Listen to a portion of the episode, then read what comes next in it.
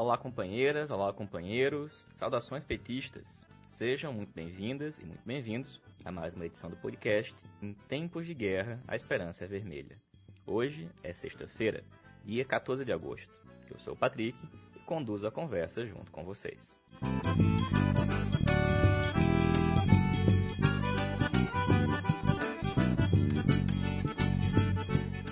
No episódio de hoje, comentamos a reunião da Comissão Executiva Nacional do PT, realizada ao longo da manhã de hoje, e também a pesquisa Datafolha sobre a aprovação do governo Bolsonaro.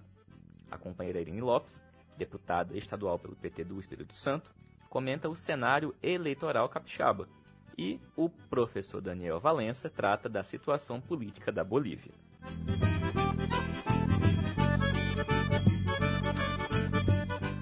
A Comissão Executiva Nacional do PT se reuniu nessa manhã, pessoal, para tratar da seguinte pauta: e gestor eleitoral e informes da Secretaria de Organização e de Finanças. Mas, logo no comecinho da reunião, a presidenta Gleisi Hoffmann sugeriu incluir na pauta outro ponto, sobre conjuntura, tendo em vista a divulgação da pesquisa Datafolha sobre a aprovação do governo Bolsonaro.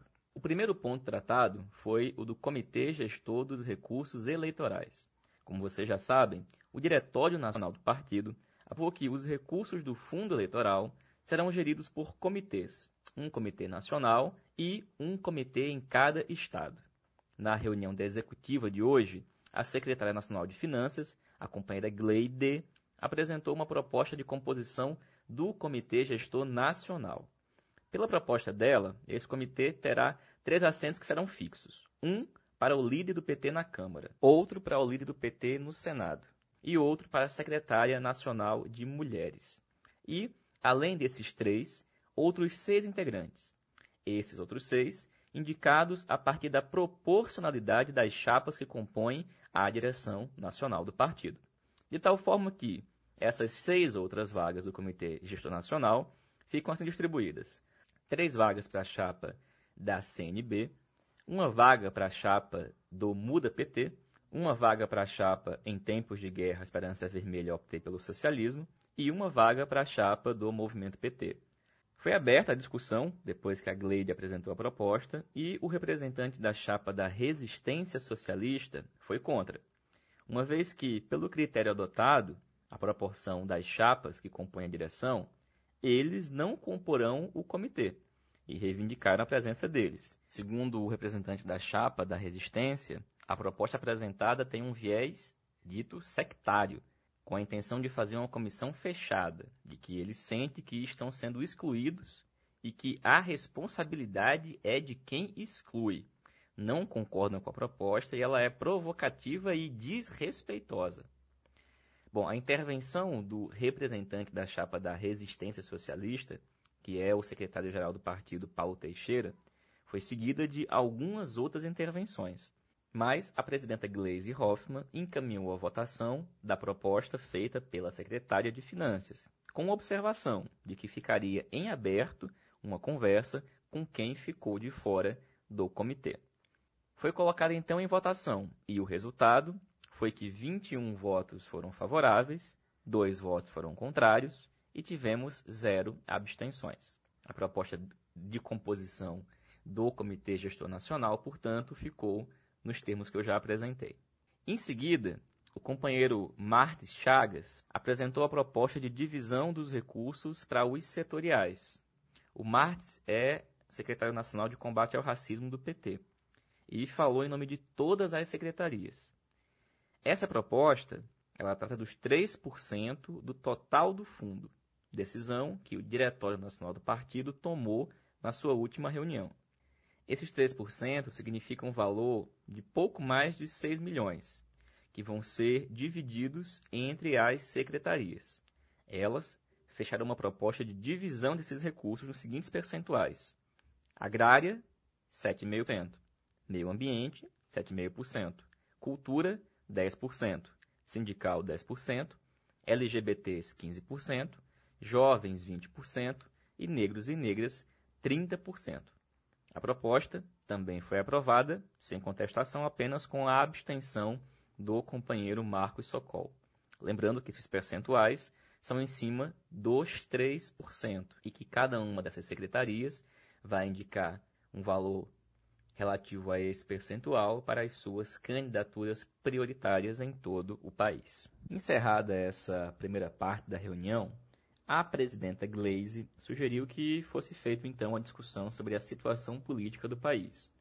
A discussão foi iniciada pelo companheiro José Guimarães, e é o líder da minoria na Câmara dos Deputados. Guimarães, em resumo, disse que há um processo de recomposição do governo Bolsonaro e que esse processo de recomposição tem dado certo, tem funcionado. Que ele é em torno de uma política econômica e que essa política também tem avançado. Na opinião dele, o governo deve prorrogar o auxílio emergencial, auxílio emergencial que tem dado um gás ao governo nesse período. E sobre a situação eleitoral, o Guimarães considera que para o PT não há um cenário de desastre, que a gente tem chance de eleger prefeituras importantes, inclusive de capitais, e que nós devemos jogar todas as nossas energias na eleição. Ponderou que acha que são difíceis as possibilidades de um fora Bolsonaro ainda esse ano. Várias outras pessoas seguiram após a fala do Guimarães, mas eu queria destacar aqui algumas delas. A primeira foi a do companheiro Rui Falcão. O Rui disse que é preciso analisar bem a pesquisa divulgada hoje pelo Datafolha que na opinião dele o resultado pode arrefecer a militância e a gente não pode deixar isso acontecer. O clima de agora dessa pesquisa não vai ser o clima que vai estar exatamente existente na eleição. E que, bom, a gente não pode abrir mão do fora Bolsonaro. Lembrou que as mortes continuam e que há uma tentativa de naturalização dessas mortes. E que a tendência é que a gente chegue nas eleições municipais com 200 mil mortos no país.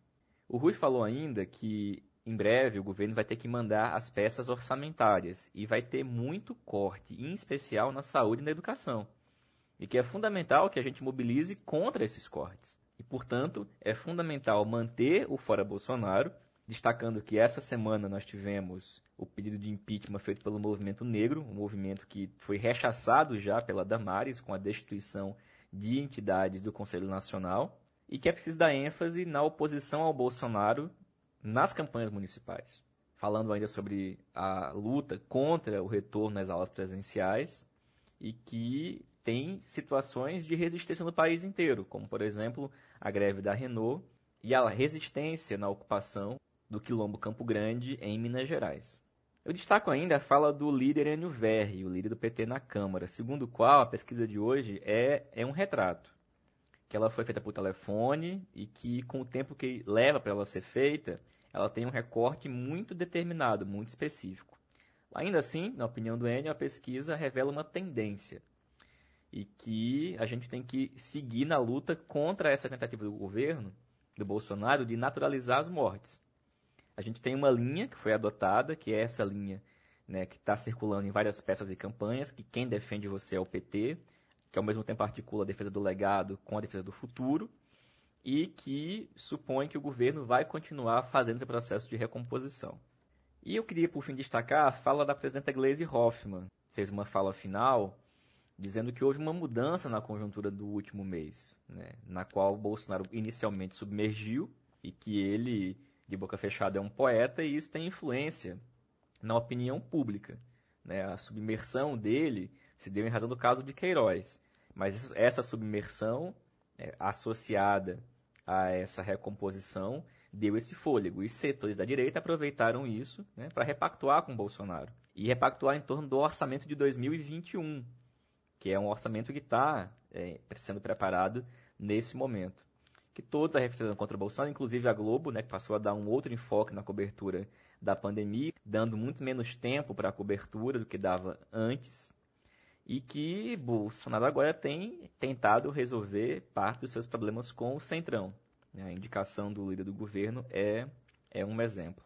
E a Gleisi seguiu nessa sua análise, destacando, por fim, tem um peso significativo o auxílio emergencial nessa mudança da aprovação nesse índice de aprovação do governo Bolsonaro, publicado hoje pelo Datafolha. A reunião começou às 9h40, terminou 1h30 da tarde. Esses foram os dois pontos que foram tratados, e ao final da reunião, a gente teve, pessoal, o seguinte encaminhamento. Estava convocado para segunda-feira uma nova reunião da direção nacional do PT, em que a pauta seria o plano de reconstrução e transformação do Brasil. A gente, inclusive, falou sobre isso no programa Contra a Mola de quinta-feira, de ontem. Mas a executiva de hoje decidiu mudar a pauta da reunião do Diretório Nacional de segunda-feira para que ele passe a discutir o tema da conjuntura, em face dessa pesquisa e de tudo que está acontecendo. E também que discuta os itens de recursos que estão pendentes de decisão pelo diretório. De tal forma que o ponto sobre o plano de reconstrução e transformação vai ser colocado em uma nova reunião do diretório, agora convocada para a próxima sexta-feira. Então, hoje nós temos reunião da executiva, próxima segunda tem reunião do diretório e próxima sexta também tem reunião do diretório nacional do PT. Esse é um brevíssimo resumo da reunião da executiva nacional do PT desse dia 14.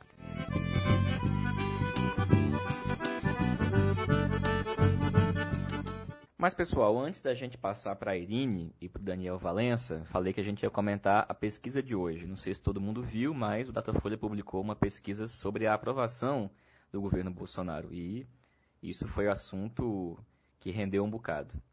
Bom, primeiro, o fato é que aumentou o percentual daqueles entrevistados que consideram o governo Bolsonaro ótimo ou bom.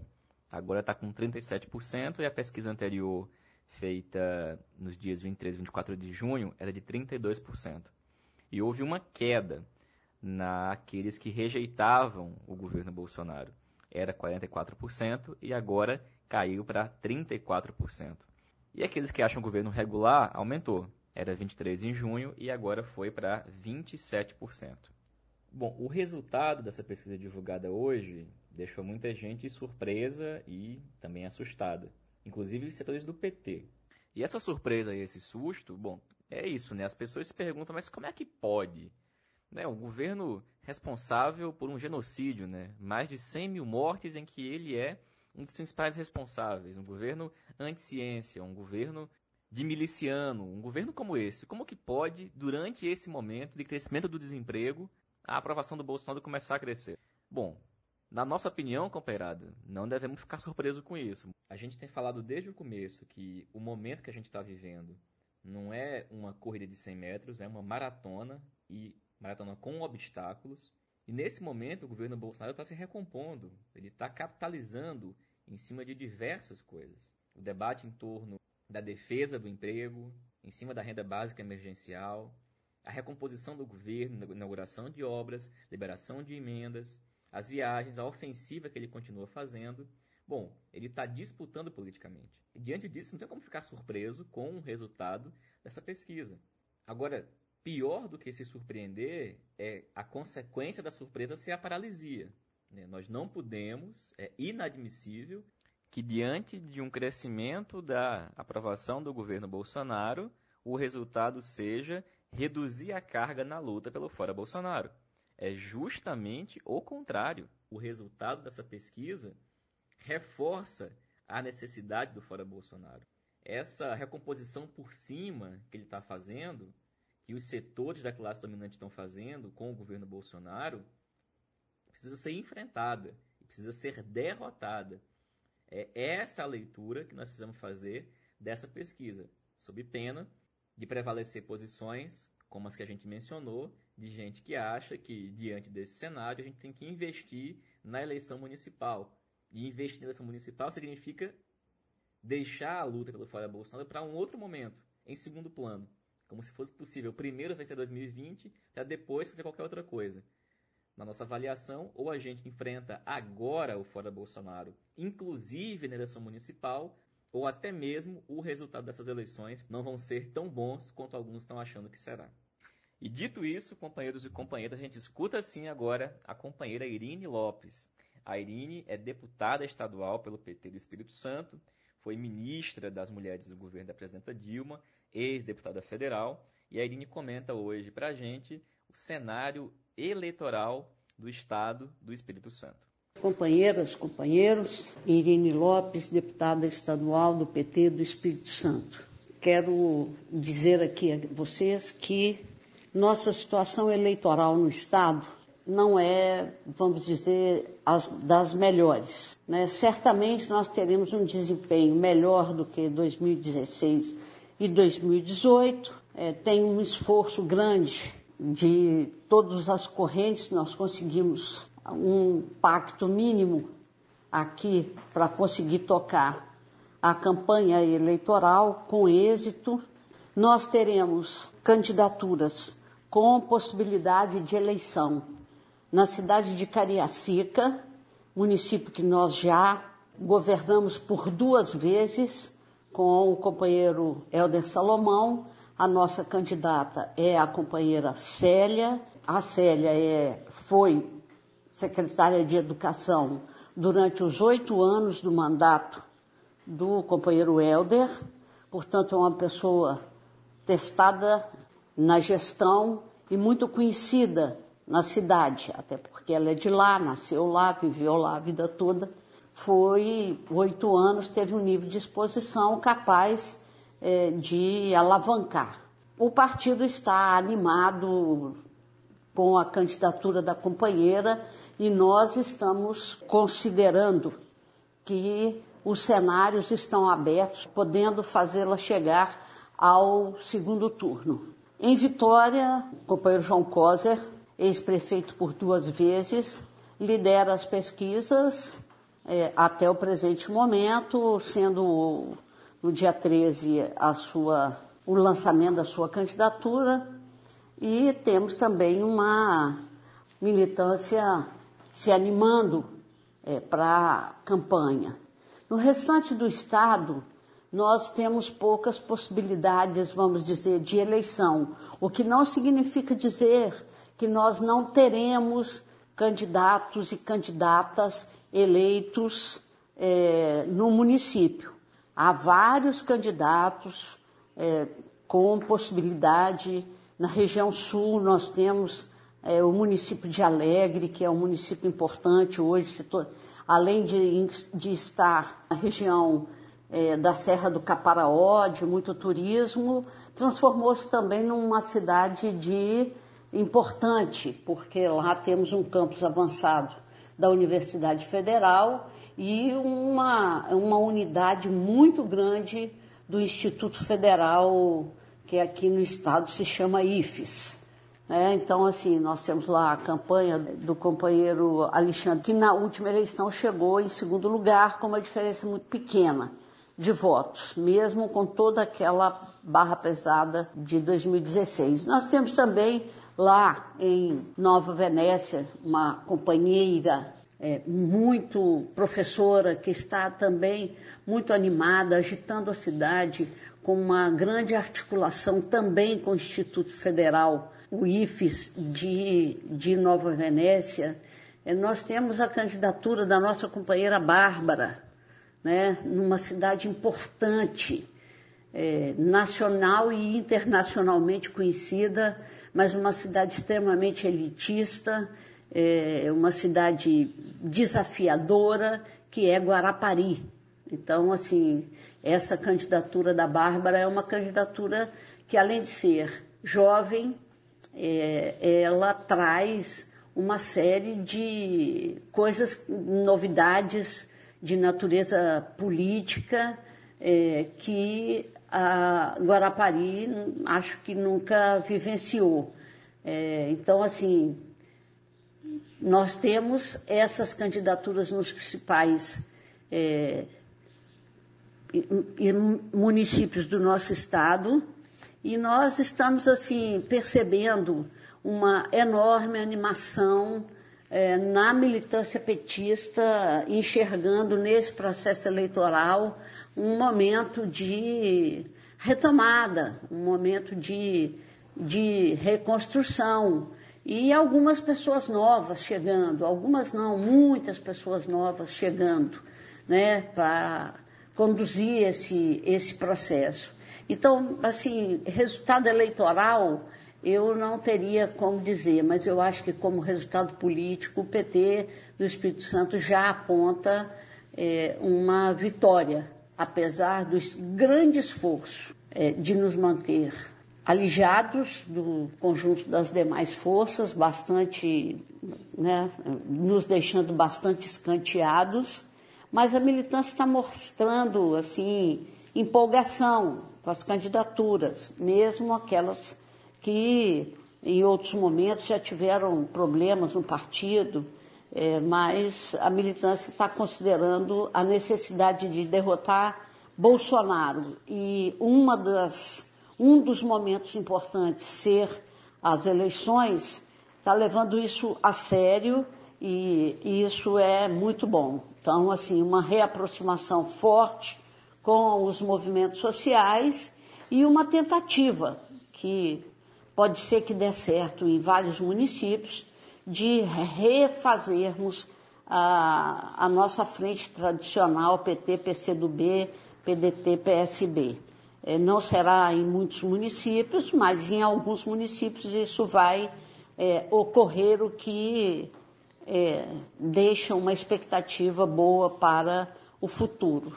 Então, assim, essa, aqui o bolsonarismo é fortíssimo e principalmente nas, nos municípios é, um polo, Cachoeiro, Colatina, Linhares, São Mateus, e nos municípios da Grande Vitória, eles têm candidaturas competitivas, fortes e estão muito determinados. Então, assim, a luta política eleitoral aqui no estado do Espírito Santo será densa, será tensa, mas ao mesmo tempo será, eu acho, muito construtiva e, e muito forte.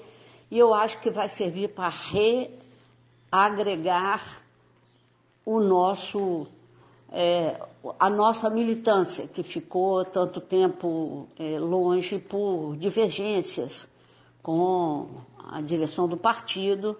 Eu acho que nesse momento o que se prenuncia é, é uma, um reagrupamento e um, uma rearticulação assim, da garra, da militância é, forte nas ruas, quando der e quando a pandemia permitir, dentro, obviamente, dos protocolos estabelecidos, bem como é, nas redes, é, onde nós já ampliamos bastante a nossa presença. Então, é, mesmo que o resultado eleitoral não seja aquele que nós precisaríamos, mas Vamos eleger prefeitos, prefeitas, vereadores e vereadoras e vamos fazer uma campanha muito aguerrida aqui no estado. Valeu, Irine. Obrigado, companheira. E a gente vai ouvir agora o companheiro Daniel Valença, que nos atualiza sobre a luta que está acontecendo na Bolívia. Mobilização dos trabalhadores e das trabalhadoras bolivianas na resistência contra o golpe da Reanine Anhês. Olá, Patrick. Olá, ouvintes do podcast Em Tempos de Guerra Esperança Vermelha. Olha, Patrick, a Bolívia está em greve geral desde o dia 3 de agosto, conforme tínhamos adiantado aqui. De lá para cá, o país está bloqueado, são várias rodovias que estão com bloqueios, são atos e mais atos acontecendo, muitos cabildos, que são aquelas grandes assembleias públicas, em que indígenas, camponeses, mineiros, operários deliberam pela manutenção ou não da paralisação. E o que acontece é que de lá para cá a temperatura aumentou muito. No interior do governo da Reanine Anhês há um movimento para aumentar a repressão. Há setores que têm abandonado o governo exigindo a sua renúncia. E nos últimos dias cresceu a perspectiva de que não basta derrubar o adiamento das eleições, que foi determinado pelo órgão eleitoral, fazendo com que o governo da golpista passe ainda mais tempo governando sem ter sido eleita para isso, mas que exige a renúncia da Renina Ies. Então, digamos que o Pacto de Unidade, este grupo que reúne organizações sociais camponesas, indígenas originárias e que foi o grande responsável é, pela eleição do Evo Morales em 2005, e a COB, Central Obreira Boliviana, eles estão exigindo a mudança na data das eleições, né? ou seja, não aceitando o adiamento para o dia 18 de outubro, mas também estão exigindo a partir de agora a renúncia da Reanine Anhês. Um outro elemento muito ruim agora esta semana, que o MAS-PSP, um instrumento político, a qual o Pacto de Unidade tem vínculo, enfim, como se fosse o, o nosso PT de lá, né? o principal partido das classes trabalhadoras bolivianas, aprovou no Congresso uma lei que no final das contas seria um grande acordo para que as eleições aconteçam até o dia 18 de outubro, e isto foi feito sem o aval do Pacto de Unidade e da COB e dos inúmeros bloqueios que estão sendo feitos por todo o país. Então você tem uma crise instaurada no interior das classes subalternas, no sentido de que, digamos que os setores de esquerda e indianistas que estão na institucionalidade tomaram um caminho divergente em relação ao caminho do povo mobilizado. Não dá para saber ainda quais serão as consequências é, desta posição conservadora adotada pelos parlamentares vinculados ao MAS, porém é muito ruim e nos faz lembrar um pouco a nossa realidade aqui no Brasil. Na verdade, essa experiência da Bolívia ela tem que nos trazer dois elementos, né? O primeiro é esse, de o equívoco que é quando a esquerda que está na institucionalidade vira as costas para as classes trabalhadoras organizadas que estão ali na dianteira da luta política. E o segundo é que a Bolívia é a prova de que é impossível esperar a pandemia para se fazer luta política. A luta política ela tem que ser feita apesar da pandemia. E as pesquisas Datafolha dessa semana apontam para isto, que a luta que nós escolhemos por travar aqui no Brasil não está sendo suficiente para provocar a derrubada do governo Bolsonaro e nem o seu enfraquecimento.